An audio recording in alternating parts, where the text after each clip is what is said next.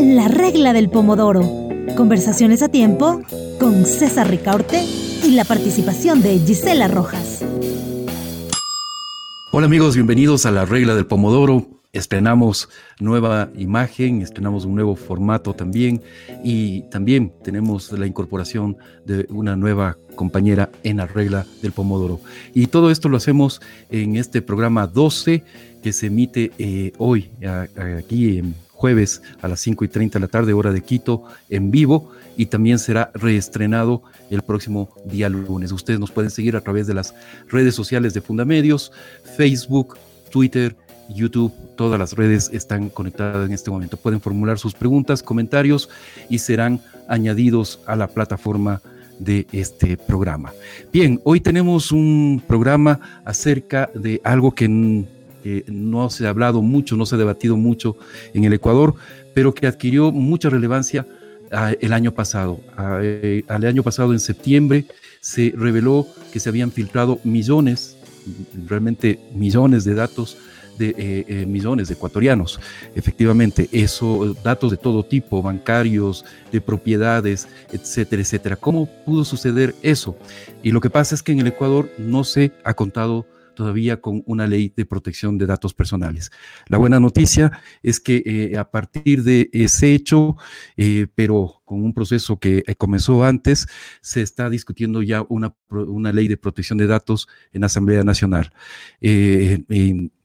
justamente, ah, por propuesta del ministro de Telecomunicaciones, Andrés Michelena, el gobierno ecuatoriano remitió un proyecto de ley a la Asamblea Nacional. La Asamblea Nacional la está tratando, ha retomado de nuevo la discusión en este mayo del 2020. Pero en otros países de la región, como Brasil, por ejemplo, en 2018 se emitió una ley integral de protección de datos que refleja eh, los avances em, eh, que se ha realizado en la legislación, por ejemplo, de la Unión Europea. Chile, Argentina y México también han tomado medidas para aumentar la protección de la privacidad y la seguridad de los datos personales de sus ciudadanos. Para hablar de este tema, les voy a presentar a nuestros tres invitados de esta tarde.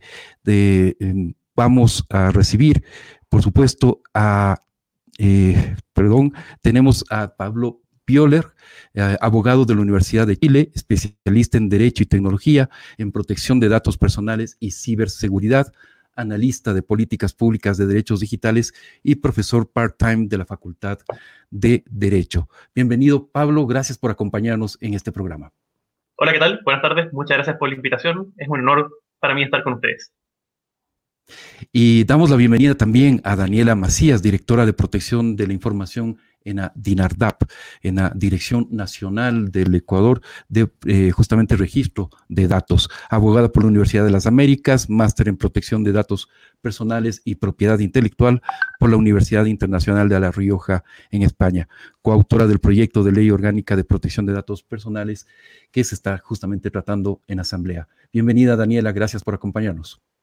Muy buenas tardes, César. Muchas gracias por la invitación y poder y permitirme poder compartir este panel con tan talentosos eh, acompañantes. Y bien, finalmente tenemos eh, con nosotros a Pablo Solines, eh, actual experto en protección de datos personales y actual presidente de la Asociación Ecuatoriana de Protección de Datos AE PD, abogado en libre ejercicio, especialista en Derecho de Nuevas Tecnologías, Derecho, Telecomunicaciones y Protección de Datos, máster en Propiedad Intelectual y Nuevas Tecnologías por la Universidad Autónoma de Madrid. Gracias, Pablo, por acompañarnos esta tarde. Gracias, César, por la invitación. Un gusto compartir este panel con mis colegas. Eh, estamos a las órdenes pues, para poder compartir en esta charla. Gracias, Pablo. Y bueno, les doy el paso a nuestra compañera Gisela Rojas, quien nos dará un poco más de contexto acerca de cómo está la situación de la protección de datos personales a nivel de legislación en el mundo. Bienvenida, Gisela.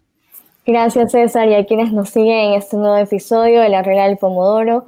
Si bien en Ecuador se construye una ley, resulta necesario conocer qué se ha realizado en otros países al respecto. Primero preguntándonos qué son los datos personales. Son cualquier información relativa a una persona física viva identificada.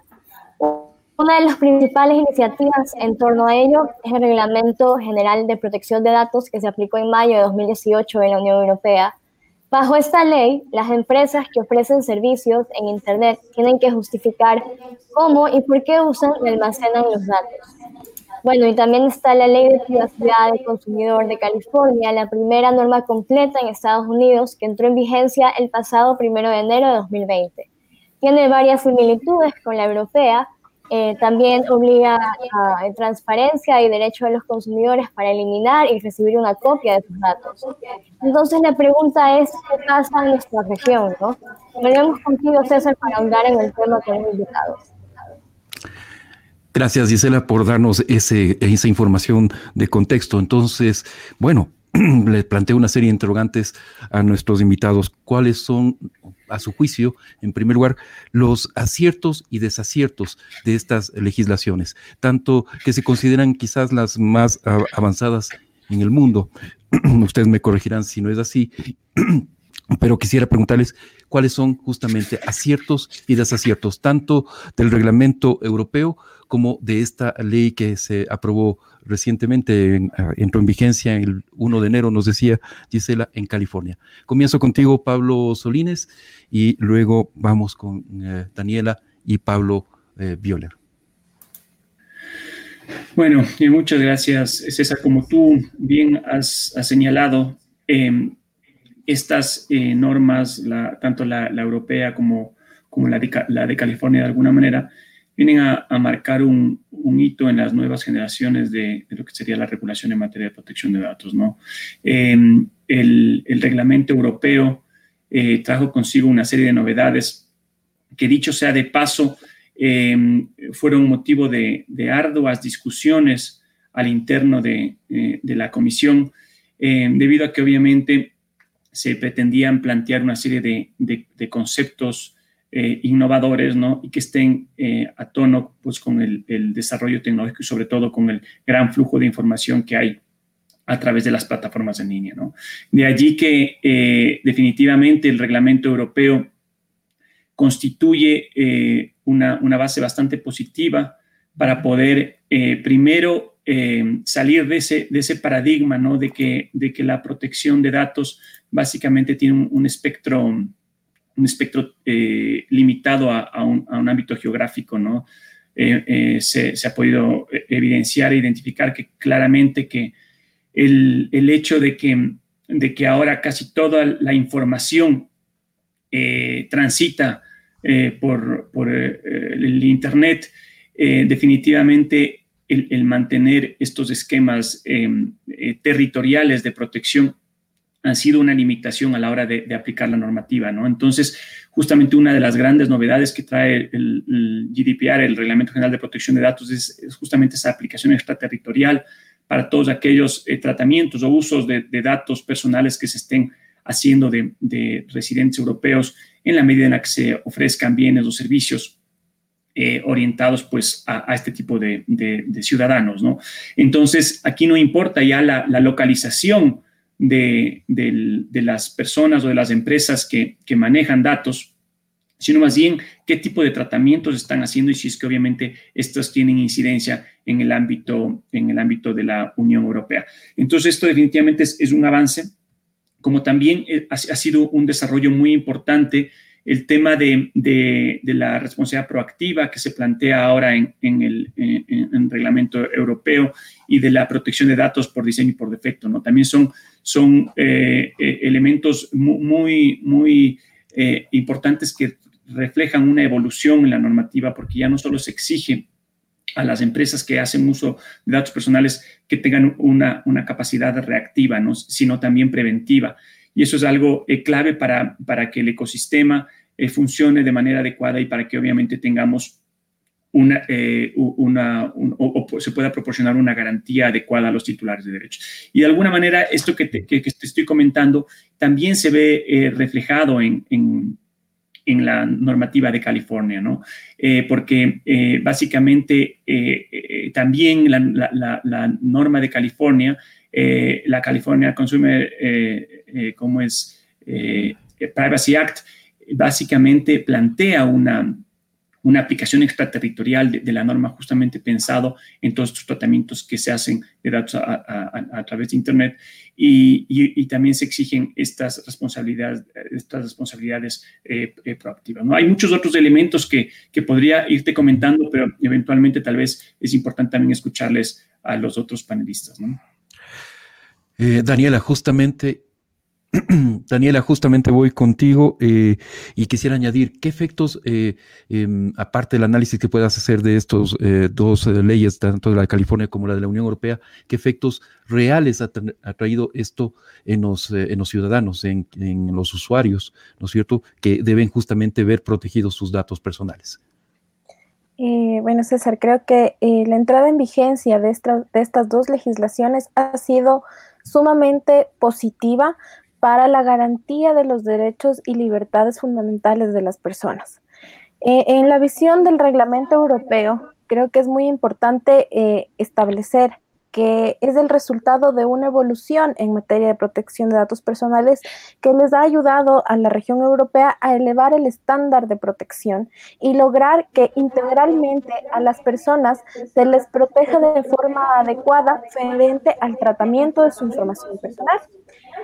Por otro lado, creo muy importante el avance que ha tenido eh, Estados Unidos con esta ley de California, que si bien se puede ver como algo negativo, el que se, se, confunde un poco el tema de consumidor con protección de datos personales, pues son derechos independientes, ha sido un gran avance para la legislación eh, estadounidense o norteamericana, dado que eh, la legislación y la visión de, de Estados Unidos ha llevado a la garantía de derechos y creo que es un logro para para, el, para el país.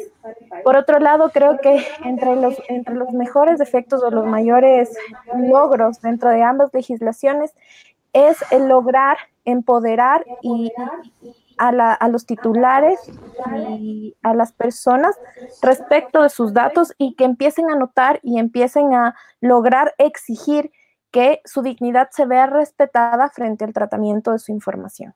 Gracias, Daniela.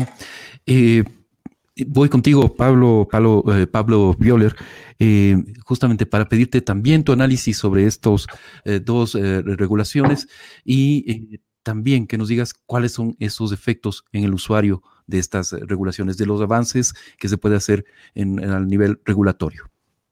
Quizás quizá más que hablar de aciertos y desaciertos, es, es más interesante ver desde dónde se plantea o separa cada legislación para abordar el problema de los datos personales. Y eso es bien interesante.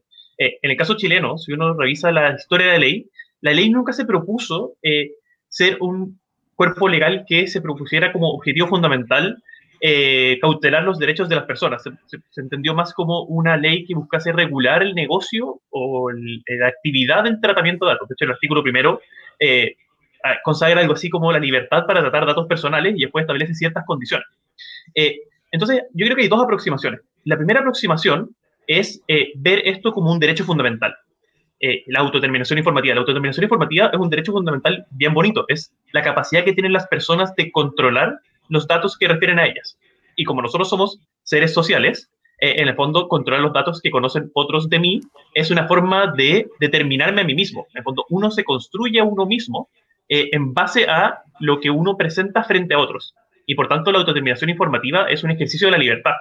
Eh, yo soy quien yo quiero ser porque soy capaz de controlar la información referida a mi persona y cómo se presenta frente a terceros. Eh, y la legislación europea tiene la ventaja que aborda el problema de los datos personales desde una perspectiva de derechos fundamentales y por tanto entrega las herramientas a los eh, titulares de datos que les permita consagrar ese derecho y ejercerlo. Y eso, y eso es muy positivo y yo creo que eso es algo a lo cual deberíamos eh, apuntar en Chile.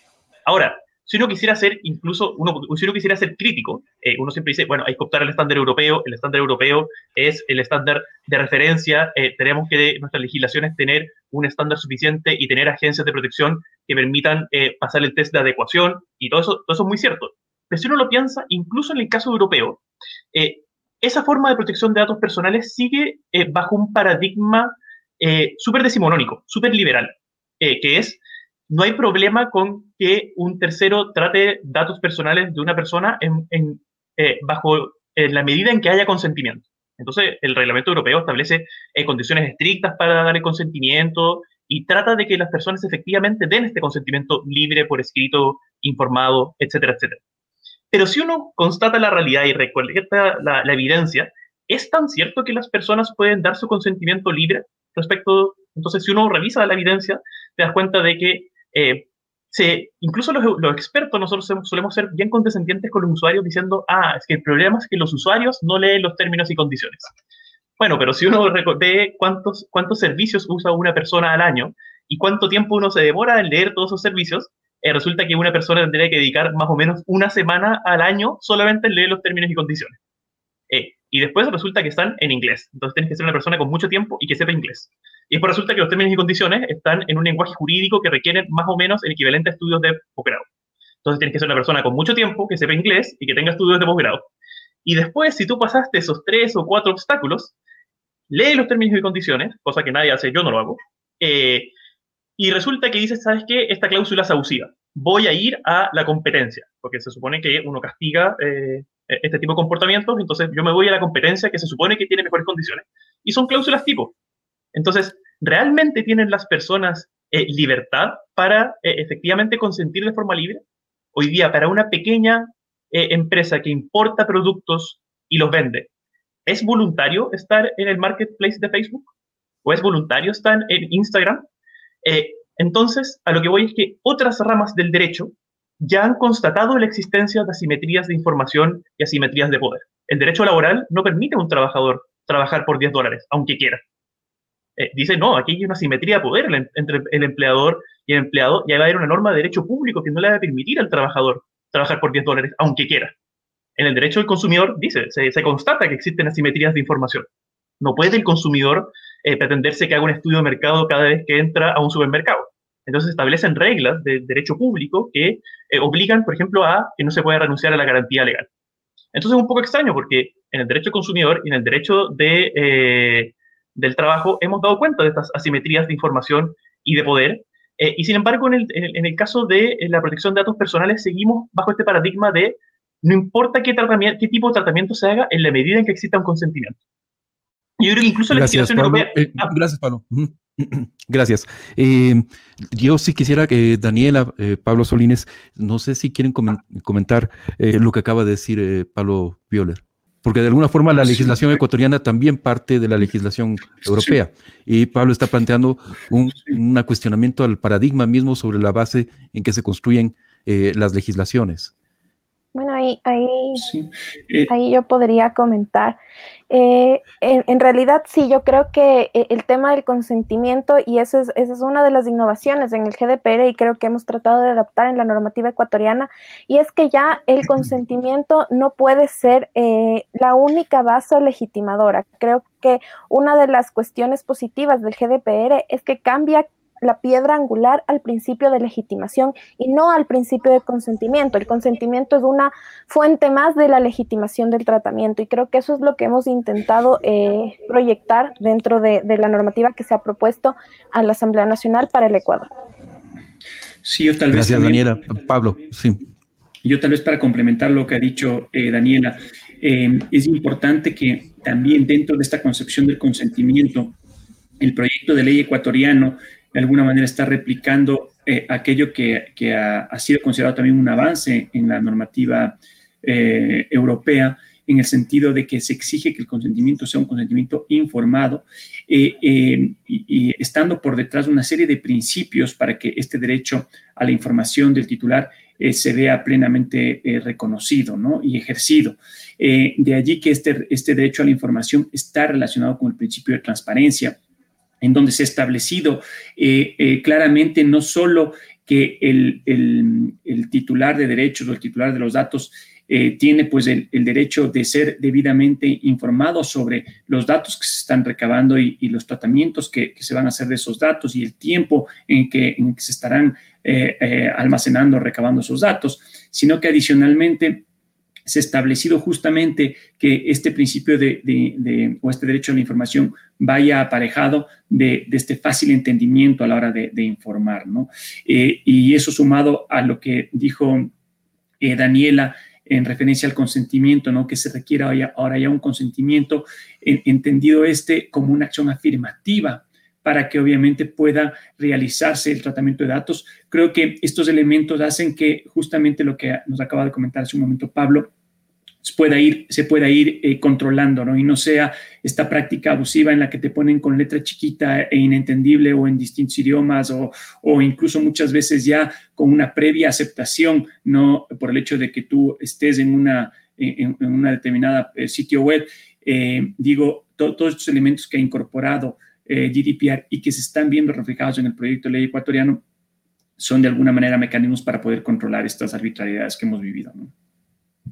Pablo, te regreso a ti eh, eh, y, es necesario entonces que nos digas eh, sobre qué base plantearías tú que se, que se debe construir estos, esta nueva legislación para la protección de datos personales. Tú decías que debería tener ese enfoque de, de protección, ¿no es cierto?, de tratar de equilibrar la simetría de poder que hay entre usuario y, plataformas. ¿Eso significa entonces una fuerte intervención de los estados? Eh, no necesariamente de, los estados, en punto, es, una, es una regulación eh, y eso puede ser una, una agencia independiente, eh, pero mi punto central es la protección debería ir por el lado no solamente de los mecanismos habilitadores para el tratamiento, sino que respecto de cuáles son las reglas que democráticamente nosotros estamos dispuestos a que se consensúe que son tratamientos legítimos o no legítimos y por tanto tendrían que haber un catálogo mucho más robusto eh, de eh, protecciones sustantivas. En el fondo, yo creo que no basta eh, con esta idea de facilitar que el, que titular efectivamente dé su consentimiento de forma informada o que se le facilite el entendimiento o que se exija que el consentimiento sea de carácter positivo o que sea por escrito o que sea expreso. En el hoy día un trabajador se le puede presentar un contrato de trabajo en donde salgan letras muy grandes y que salga muy claro y que se, se, requiera que la persona firme, pero la legislación laboral no permite a esa persona trabajar por 10 dólares al mes. Eh, y en ese sentido, como ahí existe esta constatación que hay una simetría de poder que no permite eh, que, un trabajador disponga de su trabajo por tan poco dinero, en el mismo sentido, debería haber reglas sustantivas que no permitiesen eh, la creación de un consentimiento cuando se tratan de eh, casos en donde efectivamente puede haber una afectación de derechos fundamentales. Y ahí eso requiere un, cambio de paradigma en donde no sea el consentimiento, porque, en el caso, porque en el caso de las legislaciones que tenemos hasta, hasta, hoy en día, el paradigma es el consentimiento y el resto de las, de las, de las, de las causales de habilitadoras para el tratamiento son, en general, excepciones al consentimiento. Eh, que uno esté habilitado por la ley, que se trata de un organismo público, siguen siendo entendidas como excepciones al consentimiento. Yo creo que eso eh, requiere un cambio de paradigma y eso requiere, eh, al final del día, una constatación bien importante de la realidad. ¿Es efectivamente hoy día el hecho de consentir una forma de proteger a las personas? yo creo que no mucho. Ok, Pablo. Eh, voy a dar paso a algunos comentarios que tenemos ya en, las plataformas. Eh, justamente eh, Andrés Jacome Cobo, por ejemplo, no sé si por favor me ayudan poniendo en la, plataforma, gracias. nos dice cuál es su opinión, nos les preguntan nuestros invitados, cuál es su opinión sobre el esquema de multas planteado en el proyecto presentado. Me imagino que es en el proyecto de Ecuador, en el que se está tratando actualmente en la Asamblea Nacional cuando éste se aleja del principio de proporcionalidad, que es parte del principio fundamental de seguridad jurídica, ya que el proyecto permitiría la aplicación de multas cuatro veces mayores a las previstas en el Reglamento de Protección de Datos Europeos. Eh, no sé si Daniela, Pablo, eh, Solines quieren eh, comentar algo al respecto de esto que nos dice Andrés Jacome en Facebook. Daniela, voy contigo. Perfecto. Eh, bueno, la construcción del régimen sancionatorio se basa muchísimo en el análisis y desde una perspectiva de derecho. Realmente creo que el caso Novestrat ha marcado muchísimo, es algo que no ha pasado en el mundo, es una de las lesiones más graves al derecho a la protección de datos personales, no es algo en lo que nos tengamos que enorgullecer, pero eh, marca una realidad y en el Ecuador eh, el mercado negro de base de datos y las transgresiones a derechos fundamentales en relación a datos personales requieren de un régimen sancionatorio cuando eh, se haya transgredido de forma trascendental cualquier derecho humano, porque el derecho a la protección de datos personales es un derecho instrumental, pues habilita el ejercicio de otros derechos. En este sentido, eh, eh, el régimen sancionatorio se ha construido de una forma moderada, eh, no, no en relación a la multa, sino que se ha sostenido que se debe primero aplicar medidas correctivas, medidas cautelares y en, un, en una instancia final, cuando ya la lesión sea muy grave, se aplicará un régimen sancionatorio que tenga que ser lo suficiente, eh, lo suficientemente disuasivo para que no se siga cometiendo y no se repita la infracción, que sea también ejemplificativo para que todas las empresas o todos los responsables o el Estado mismo que trata datos personales tenga que aplicar la legislación de forma eh, obligatoria y de forma responsable. Es por eso que se ha construido así. Gracias, Daniela. Eh, Pablo Solines, voy contigo. Bueno, tal vez para añadir a lo que ha establecido eh, Daniela en su intervención, definitivamente yo creo que eh, el régimen sancionatorio de una ley de protección de datos tiene que ser lo suficientemente disuasivo para que obviamente em, eh, no, se incurran en este, en este tipo de, faltas, en este tipo de infracciones y la, y la ley tenga eficacia. Ahora, en relación a la pregunta de, Andrés, a quien mando un fuerte abrazo, em, definitivamente, eh, a, mi parecer, el, el planteamiento que está haciendo el proyecto de ley ecuatoriano eh, eh, es excesivo, es excesivo definitivamente, independientemente de que, de que se ha planteado un, sistema en donde la aplicación de la, multa no es la primera, la primera sanción eh, que seguiría pues la autoridad y que habrían estas medidas correctivas previas que, que, podría de alguna manera imponer, pero sin duda el hecho de que exista una reincidencia en las, por ejemplo, porque así está establecido en el proyecto de ley, o que, o que se cometa eh, directamente a una infracción grave, esto puede ser sujeto a, sanciones de orden económico, ¿no? Entonces, por un lado, sí llama la atención que el porcentaje de multas eh, sea tan alto, ¿no? Definitivamente eh, están muy por encima que, las propias previstas o establecidas en, GDPR, como bien decía Andrés. Em, pero además, digo, sí preocupa el hecho de que se haya hecho una diferenciación en cuanto al ámbito de, sanciones del, sector público, de los servidores públicos como, del sector privado. ¿no? Es decir, que, si es que un servidor público incumpliría con la ley que está en discusión en este momento, se plantea que, eh, se le aplique una multa de 1 a 10 salarios básicos. básicamente con ese tipo de, sanciones va a ser mucho más atractivo para el servidor público vender eventualmente una base de datos a propósito del caso Novestrat que comentaba Daniela, y finalmente eh, cumplir con la, con la, multa de hasta 10 salarios básicos, que en este momento en Ecuador, ah, considerando que el salario básico es de 400 dólares, pues estamos hablando de, de que por una falta leve debes de pagar 4 mil dólares y por una falta grave, 20 em, salarios básicos. Aquí hay, hay, un error de concepto definitivamente en el proyecto de ley porque eh, en el ámbito de las legislaciones internacionales, cuando se habla de, infracciones desde el ámbito eh, público, se tiene que considerar que estos dineros finalmente salen del presupuesto, ¿no? Entonces, si es que yo el día de mañana sanciono a una entidad, a una institución del Estado eh, económicamente, eh, resulta pues que esa entidad del Estado va a tener menos presupuesto para poder ejecutar eventualmente las obras que tiene que ejecutar y que está llamado a hacerlo en función de la ley. Entonces, por eso es que se ha establecido una diferenciación en el régimen de sanciones desde la perspectiva del sector público con, la perspectiva del sector privado, pero con un enfoque completamente distinto porque la naturaleza del sujeto, en este caso infractor, es, distinta. Lamentablemente nuestro proyecto de ley no lo plantea con esa lógica, sino más bien desde una perspectiva económica eh, para el servidor público que definitivamente no es disuasiva y para el sector privado extremadamente disuasiva.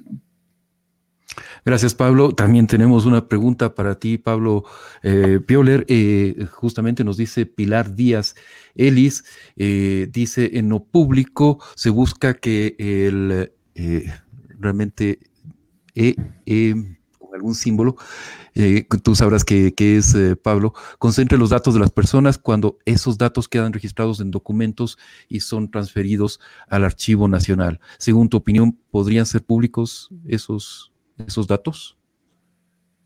Eh, la verdad es que no, entiendo mucho, no entiendo mucho la pregunta.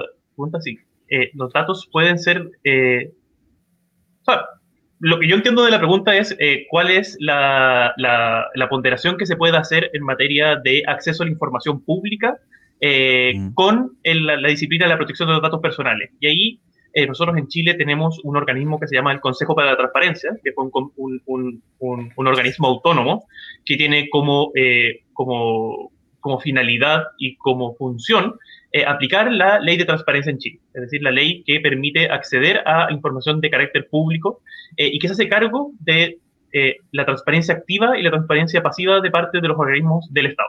La transparencia activa en sentido en información que todos los organismos públicos tienen que transparentar y publicar, y la transparencia pasiva en el sentido de recibir solicitudes de acceso a la información por parte de los ciudadanos. Y ahí se genera una tensión de dos bienes jurídicos cuando alguien hace una solicitud de información eh, que eh, en algún sentido involucra eh, datos personales. Por poner un ejemplo, hace el año pasado se hizo una solicitud a NIC que es el organismo encargado de la asignación de nombres de dominio. Y NIC Chile en Chile es parte de la Universidad de Chile, que es una universidad estatal y por tanto un servicio público, y es parte de la administración del Estado. Entonces lo que se exigía era acceso a todos los nombres de dominio. Pero los nombres de dominio, pablobiodie.cl, eh, gobierno.cl, eh, en la página de web de NIC Chile están asociados a un titular. Y por tanto, el entregar todos estos casos, todos, estos, nombres de dominio, los, los .cl, los, nombres de los sitios web, hasta cierto punto significaba eh, transparentar quiénes son eh, los, titulares de esos nombres de dominio. Y por tanto, en el fondo, el Consejo para la Transparencia ha tenido que generar una serie de jurisprudencia en fondo ponderando estos dos derechos y estableciendo ciertos principios que, eh, por un lado, tienen que ver con la transparencia pública, pero también de la protección de datos personales, y por tanto, el principio de minimización de datos, el principio de finalidad. Eh, entonces, ¿cuándo se tiene que transparentar la información pública? Cuando es de interés público y, por tanto, caen dentro de este mundo de información que eh, se tiene que transparentar. En cambio, cuando es información personal, y su, y, su transparencia no cumple un rol, y por tanto significa solo exponer a las personas eh, involucradas, se establece que tiene que haber un tarjado y se tiene que tachar eh, aquella información. Gracias, eh, Pablo. Tenemos dos preguntas más formuladas por Diego Méndez. Eh, nos dice que otras disciplinas, además del derecho, deberían decir algo sobre este tema, ejemplo, políticas públicas. y les planteo también la, otra pregunta que hace Diego Méndez, ¿cuál es el nivel de desarrollo de las agencias públicas dedicadas a la protección de datos? Eh, invierto el orden. Pablo Solines, te, doy la palabra primero. Bueno, em, tal vez em, empezando por esta segunda pregunta, eh, definitivamente em, eh, para que el, sistema o el ecosistema en materia de protección de datos funcione, em, yo, yo he mantenido que, definitivamente eh, se requiere de tres, de tres elementos que son, o tres pilares que son fundamentales. ¿no? Por un lado, el titular de derechos, que es el, que va, el, o sobre el cual gira toda la normativa, básicamente eh, que es el, sujeto, eh, como es, que, al que se le garantizan todos sus derechos. Por otro lado, tienes la, parte del responsable o el encargado del tratamiento, que es el que va a hacer uso de, toda esa información, de, de, toda esa data de titular, que debe de ampararse obviamente en las bases legitimadoras que nos comentaba Daniela. Y como tercer pilar, definitivamente está la autoridad de control, ¿no? Si es que eh, falla alguno de estos tres pilares del sistema no funciona y en ese sentido, pues es clave que la autoridad de control sea una autoridad absolutamente especializada técnica, en primer, en primer lugar, es decir, que no puede ser una autoridad de control política. Em, eh, esto quiere decir que, quien dirija la autoridad de control y todas las personas que van eh, a, trabajar pues, para eh, la vigilancia del cumplimiento normativo, tiene que ser gente que esté lo suficientemente instruida en materia de protección de datos. Y, y claro, para que esta, eh, esta autoridad de control pueda funcionar de manera adecuada, es indispensable que eh, sea independiente ¿no? y que tenga autonomía. ¿no? Eh, esto, por ejemplo, no hemos visto en el proyecto de ley que está previsto en, el Ecuador, porque básicamente, si bien se garantiza como principio la independencia de la autoridad, cuando se pasa a regular a, la autoridad de control, pues resulta que esta es una entidad dependiente del Poder Ejecutivo. No, no nos olvidemos que el Poder Ejecutivo probablemente puede ser el, mayor tenedor de, datos a nivel del Estado y en ese sentido, pues eh, también es, sujeto de, obligaciones y va a ser sujeto de control. Entonces, mal haría una ley establecer como una autoridad de control a, una entidad que dependa de, este poder. Entonces, yo creo que estos claves eh, para hablar de, lo que es la autoridad de control. Gracias, Pablo. Daniela, voy contigo. quizás puedas eh, contestar la primera pregunta que planteaba eh, Diego Méndez, ¿qué otras disciplinas, además del derecho, deberían decir algo sobre este tema? E, es interesante porque finalmente implica que los ciudadanos también se involucren en esta discusión, ¿no?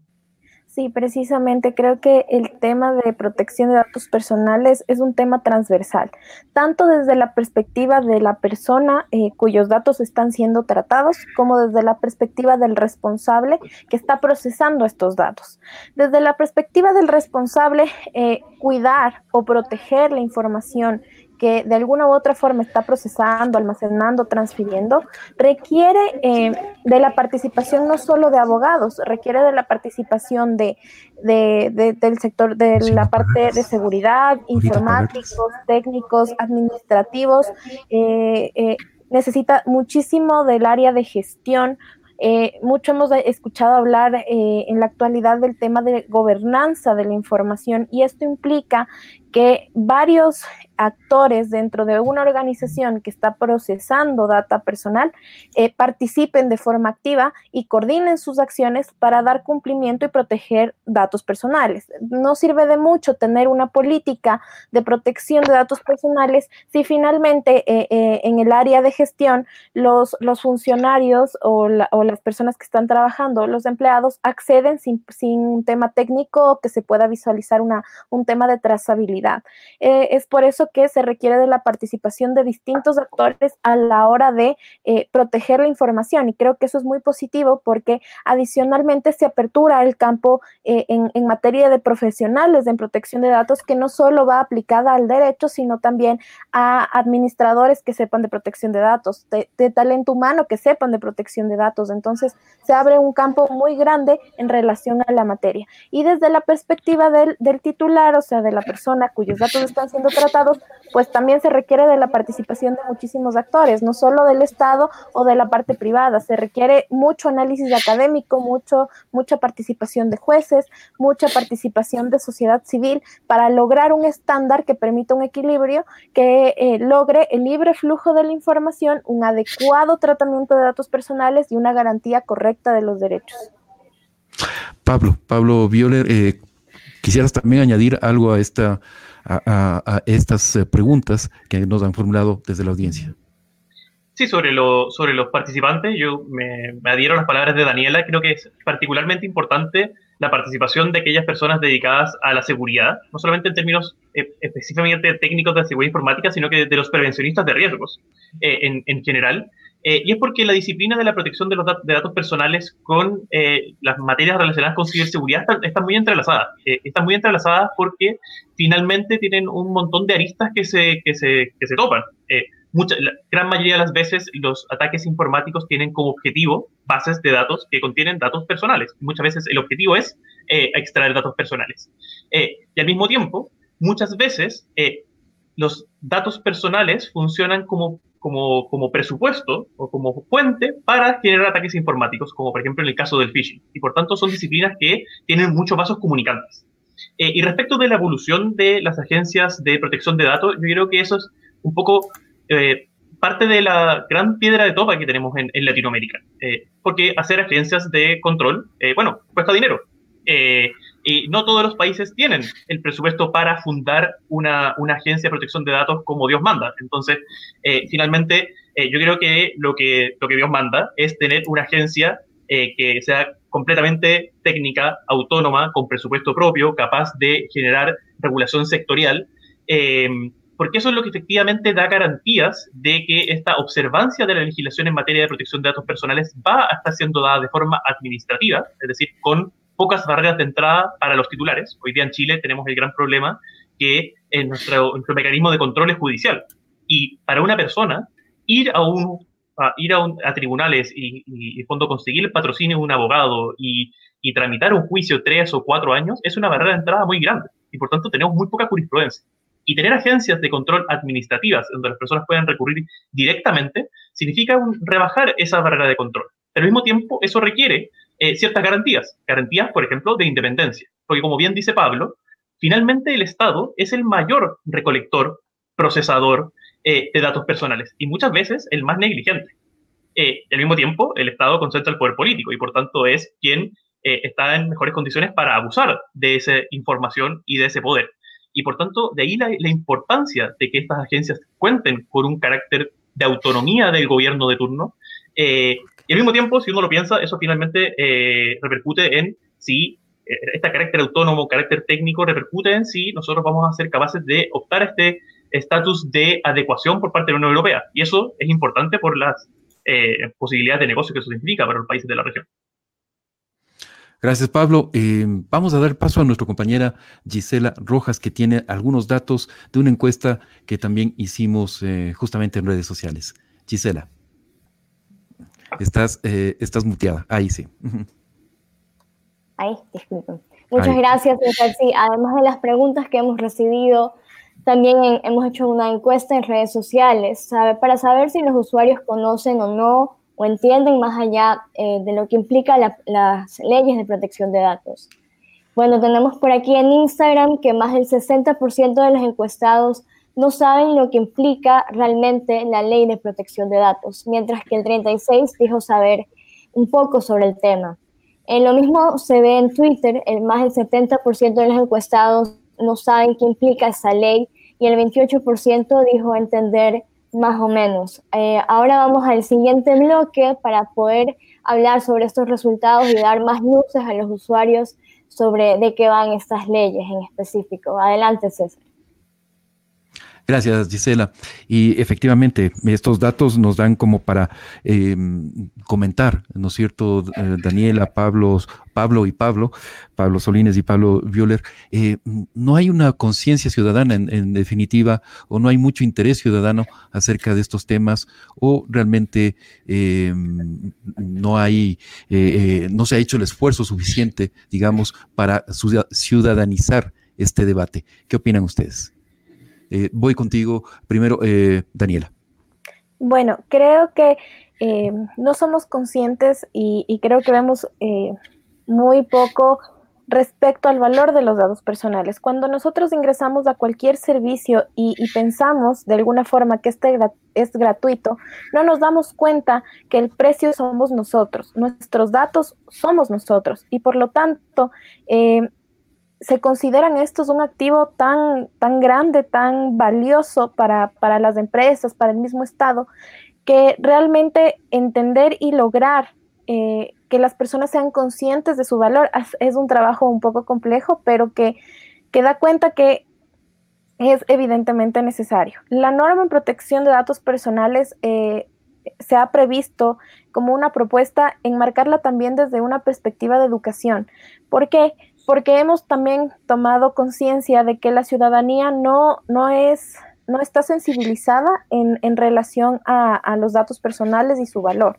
Y cómo esto puede, o un tratamiento inadecuado, podría afectar su dignidad. El derecho a la protección de datos personales y los datos personales en sí mismos son elementos que de alguna forma eh, permiten a otros brindarnos servicios, generar política pública, brindarnos en, un eh, ecosistema digital una sensación de comodidad. Pero vivimos actualmente en una sociedad hipervigilada y no nos estamos dando cuenta del, del alto valor que tiene esta información en relación a nuestros derechos y libertades fundamentales. Es por eso que una normativa en protección de datos personales es necesaria, pero esta también tiene que estar ligada con muchos esquemas eh, dedicados a la capacitación, concientización y sensibilización respecto de nuestra información. Gracias, Daniela. Eh, Pablo Violer, por favor. Yo concuerdo plenamente con Daniela con, eh, la importancia de sensibilizar a la población en materia de protección de datos personales, fondo, en el ejercicio de su autodeterminación informativa. Sin embargo, sí creo que es importante siempre tener en consideración eh, que las personas, eh, cuando uno ve las evidencias y siempre que se hace una, una, encuesta, un levantamiento de información, las personas tienden a mostrar un nivel muy importante de sensibilidad y preocupación eh, respecto de su privacidad y respecto de sus datos personales. Entonces uno dice, bueno, aquí hay un problema, porque ¿cómo es posible que las personas en general muestren mucha sensibilidad y mucha preocupación sobre sus datos personales y después resulta que bajan cualquier aplicación y la usan? Entonces, ¿no será que quizás las personas sí tienen una sensibilidad importante respecto de sus datos personales, pero tienen pocas herramientas para hacerlas efectivas?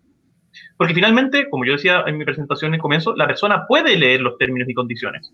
Eh, pero si todos tus amigos están en WhatsApp, tú no puedes no estar en WhatsApp. Y si tú necesitas un programa particular para, como herramienta de trabajo y tienes que usar ese, programa, eh, no importa lo que digan los términos y condiciones. Y finalmente, eh, lo que te demuestra eso es que hoy día eh, la, la, privacidad y la protección de los datos personales no es una variante de competencia en el mercado. Los, los, consumidores o los titulares o los ciudadanos no tienen cómo efectivamente castigar a aquellos servicios que efectivamente entregan cláusulas realmente abusivas. Eh, y, y, eso es porque en general los servicios digitales son un mercado de, en donde el ganador toma todo. en general, si ustedes se fijan, la cantidad de servicios que utilizamos son bien concentrados. Entonces, una de las propuestas para empoderar a los titulares y empoderar a los usuarios eh, de forma tal que efectivamente puedan castigar, por ejemplo, es la interoperabilidad adversarial. Eso quiere decir que, por ejemplo, eh, yo pueda conversar con el mismo protocolo entre distintos servicios y, por tanto, eh, yo pueda tener un, usar algo que no es Twitter, pero ver las publicaciones de Twitter de mis amigos y contestarles. Y por tanto que efectivamente, porque hoy día está el problema del bar lleno, todo el mundo usa WhatsApp, por tanto, ¿cómo tú armas una, una, una plataforma paralela? Te tienes que robar a todo el mundo, es muy difícil. Y eso hace que sea muy difícil que la, que la, que la privacidad sea una variable de competencia y las personas pueden efectivamente sancionar a quienes usan cláusulas vacías. Y la interoperabilidad adversarial, yo creo que es una buena propuesta para que las personas efectivamente concreticen esta sensibilidad que sí manifiestan. Yo creo que tienen pocas herramientas para hacerla, para hacerla efectiva. Gracias, Pablo. Y voy contigo, eh, Pablo Solines. Coméntanos un poco este tema de los ciudadanos. Gracias, César. Bueno, yo concuerdo lo que, eh, con lo que se ha dicho hasta este, hasta este momento. Simplemente añadir que en el caso ecuatoriano, además en particular, el hecho de que, de que eh, básicamente sobre esta situación hayamos estado viviendo en, en, la tierra de nadie, ¿no? en donde no ha existido ni, ninguna norma que de alguna manera eh, pueda generar un, como decía eh, hace un momento, un, ecosistema adecuado de, lo que es eh, una, una, políticas claras en cuanto al, almacenamiento, al, a la recogida y al tratamiento de datos personales, les digo, definitivamente todos estos hechos han confluido para que el ciudadano no tenga en el radar, el ciudadano ecuatoriano me refiero, no tenga en el radar eh, el, tema y la importancia de lo que significa el manejo de sus datos personales en, distintas esferas. Entonces, el hecho de que empecemos ya a pensar en, una ley, empecemos a, generar estos espacios de discusión. Y finalmente ya tengamos una ley que empiece a regular eh, ciertos eh, eh, procesos y establecer estándares mínimos en cuanto a, lo que vendría a ser el, el, tratamiento de datos personales por parte de todas aquellas empresas y personas que están haciendo cualquier tipo de uso de esta información, definitivamente va a coadyuvar para que el ciudadano tenga más conciencia de, lo que, de, lo que significan sus datos y obviamente al menos eh, pueda eh, discernir un poco más qué respecto de qué es lo que está sucediendo, para qué está sucediendo y demás. Sin duda, los planteamientos que ha, hecho Pablo son, son evidentes y son reales. Eh, tú puedes establecer muchas eh, eh, restricciones a la hora, por ejemplo, de, de cómo es recabar el consentimiento, pero van a servir de poco si es que finalmente el ciudadano, con, la finalidad de utilizar un determinado servicio, simplemente los acepta, ¿no? Porque primero está esa, la necesidad aquella que, la de, que la de entregar sus datos. Entonces, em, claro, sin duda es un problema, pero hacia allá ha ido la, evolución normativa en este campo, ¿no? Eh, justamente el, buscar que al menos no se entienda que, una persona otorga un consentimiento eh, tácito, ¿no? sino que este debe ser expreso, manifestado de, alguna forma, eh, entendiendo a esto, pues, en, el, hecho de que de que el ciudadano debe de, hacer una afirmación o expresar una afirmación o, una acción afirmativa, más bien dicho, de, un, tratamiento futuro que se puedan dar de sus datos personales. Creo que es, un avance. Entonces, hay que ir eh, pensando en, estos, estos temas que se han ido señalando el, día de hoy, pero sin duda insisto, tener ya una herramienta legal que permita al menos ejercer ciertos derechos que definitivamente están reconocidos en ley, va a ser eh, un factor que coadyuve para, para lograr eh, esta protección. ¿no? Gracias, Pablo. Bueno, ahora eh, les voy a, poner este, este relojito Pomodoro y les voy a pedir a todos ustedes, vamos a comenzar, Pablo Pioler, contigo primero, que nos digas cuáles son las tres claves a tu juicio en la protección de datos personales. Oh, las tres claves. Eh, en principio, los, derechos ARCO, eh, con, el, que se suma el derecho a portabilidad. O sea, permitir a las personas ejercer el, derecho a acceso, rectificación, cancelación eh, u oposición. El segundo es el, el, el, aspecto orgánico, es decir, efectivamente contar con agencias de control de carácter administrativo especializadas, con patrimonio propio, independientes, porque finalmente uno puede tener la mejor ley de protección de datos personales del universo. Y en la medida en que eso no se respalde con sanciones que sean disuasivas, con regulación sectorial, con jurisprudencia administrativa eh, y, en el fondo con alguien que haga efectivas esas normas, van a ser papel mojado y eso va a dejar a las personas en, la misma situación. Y por último, yo creo que los principios, es decir, los principios orientadores de la legislación, uno siempre lo ve como, ah, la parte abstracta de la legislación, yo creo que el hecho de que los principios eh, sean, eh, en el fondo, robustos, que tengan una aproximación de derechos fundamentales, le da la flexibilidad a la legislación y a la futura agencia para efectivamente irse adaptando a, las, eh, a, los avances tecnológicos. En fondo, nunca, siempre se dice, ah, es que la tecnología va más adelante que el derecho. Bueno, obvio que la tecnología va más adelante que el derecho. Entonces son los principios robustos eh, con criterios de neutralidad tecnológica los que te permiten eh, resistir a, ese, a, esa, a, esa, a esa evolución de la tecnología. Gracias, Pablo. Voy contigo, Daniela. También te pido en tres minutos las tres eh, claves acerca de la protección de datos personales. Bueno, yo creo que existen muchas claves. Eh, no voy a repetir las mismas que dijo Pablo, mejor las voy a complementar. Creo que una, eh, en materia de protección de datos, las, las claves serían la transversabilidad. Eso quiere decir que esta ley se puede aplicar para todo y que invite a los diferentes actores que inciden en el tratamiento de datos personales a participar activamente de la protección de las personas frente a este tratamiento. La otra es el tema de la cultura de, datos personales, en donde la ciudadanía, la empresa, el Estado y todos los actores comprendan, entiendan y estén sensibilizados respecto del valor de los datos personales y creo que finalmente el tema de la complejidad e instrumentalidad del derecho. La complejidad porque esto está compuesto por diferentes aspectos que no pueden subsistir el uno sin el otro. Esto quiere decir que se necesita cumplir con derechos, principios, obligaciones, tener esta autoridad independiente y eh, lograr también la comprensión adecuada de que este derecho eh, permite de alguna u otra forma el ejercicio de otros derechos fundamentales, incluso el derecho a la vida. Creo que esos son como que los tres aspectos claves que pueden complementar la idea que Pablo muy bien supo mencionar previamente. Perfecto, justo en tres minutos, eh, Daniela. Eh, Pablo Solines, voy contigo entonces, tres minutos para tres claves acerca de la protección de datos. Gracias, César. Con el, con el afán de no repetir lo que, lo que ya se ha dicho, que eh, estoy plenamente de acuerdo, creo que también es muy importante establecer o definir un, régimen claro de obligaciones eh, desde la perspectiva de, los responsables y encargados del tratamiento, ya que en la medida en la que estas eh, eh, régimen de obligaciones estén claramente determinados y definidos, pues va a otorgar definitivamente seguridad jurídica al, sistema y, va a otorgar claridad respecto del, accionar de todas las personas y empresas que hacen uso de datos personales.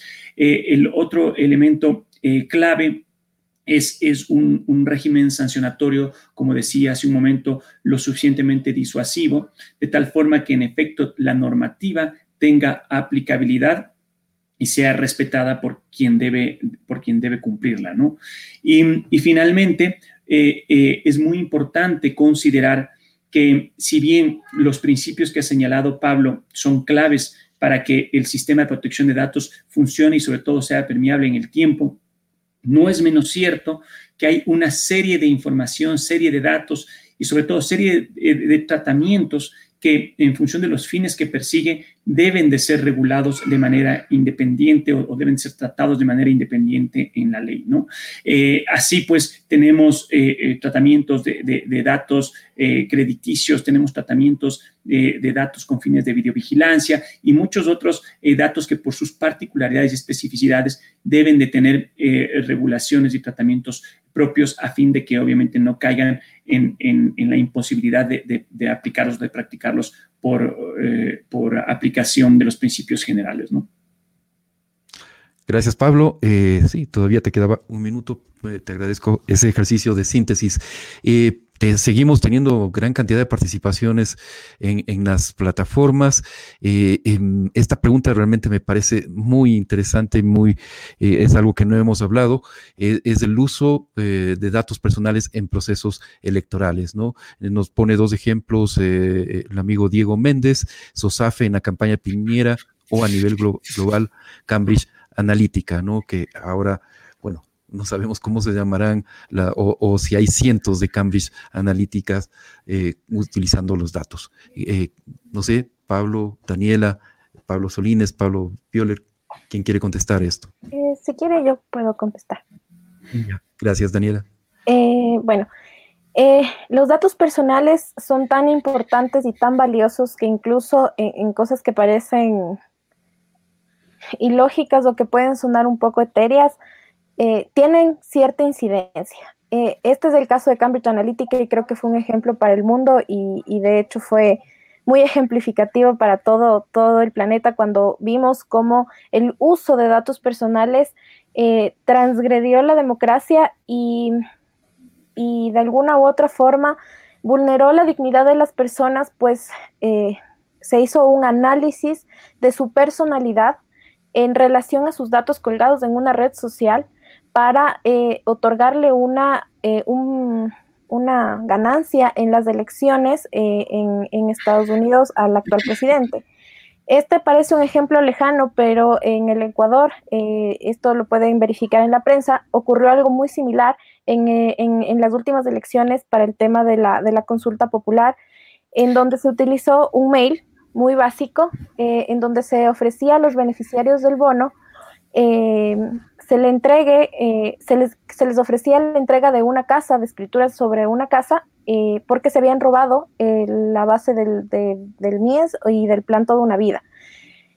Precisamente son estas cosas lo que nos hace dar cuenta que el valor de los datos personales incide en todos los aspectos de la vida, más aún con la intervención de, de las tecnologías de la información y comunicación. El análisis, eh, y aquí voy a poner un poquito eh, nuestro entendimiento, y el análisis de la, y la manipulación que pueden eh, realizar grandes corporaciones o el mismo Estado en relación a nuestras preferencias y nuestra personalidad, puede de alguna forma vulnerar principios de transparencia, participación ciudadana e incluso atentar contra la democracia de un país.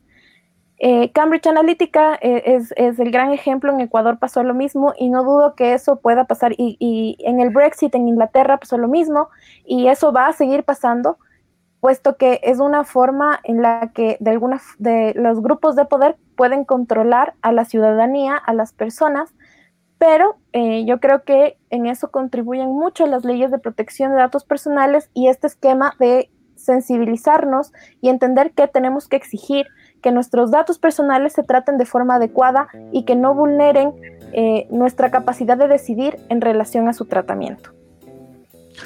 Gracias, eh, Daniela. Eh, por esa respuesta y seguimos teniendo más preguntas, pero ya se nos quedan fuera. Yo quiero agradecer a todos mis invitados que realmente han aportado muchísimo en un tema que realmente nos compete a todos y que tiene que ver con eh, lo que decían los invitados, este, este derecho fundamental a tener el control sobre nuestros datos. Em, quiero llamar justamente a Gisela para que eh, nos eh, recuerdes em, a, todos nosotros cuáles son las redes sociales por las cuales nos pueden seguir. Sí, muchas gracias por habernos seguido y por tanta interacción en redes sociales. No olviden seguirnos en Facebook, Instagram y Twitter como Algrano Press. Y nada, muchas gracias. Hasta una nueva edición. Un fuerte abrazo y también me despido. Eh, no se olviden en la próxima semana, un jueves 5 y 30 hora de Quito, les esperamos en una nueva emisión de La Regla del Pomodoro. Fuerte abrazo. La Regla del Pomodoro. Conversaciones a tiempo con César Ricaurte y la participación de Gisela Rojas.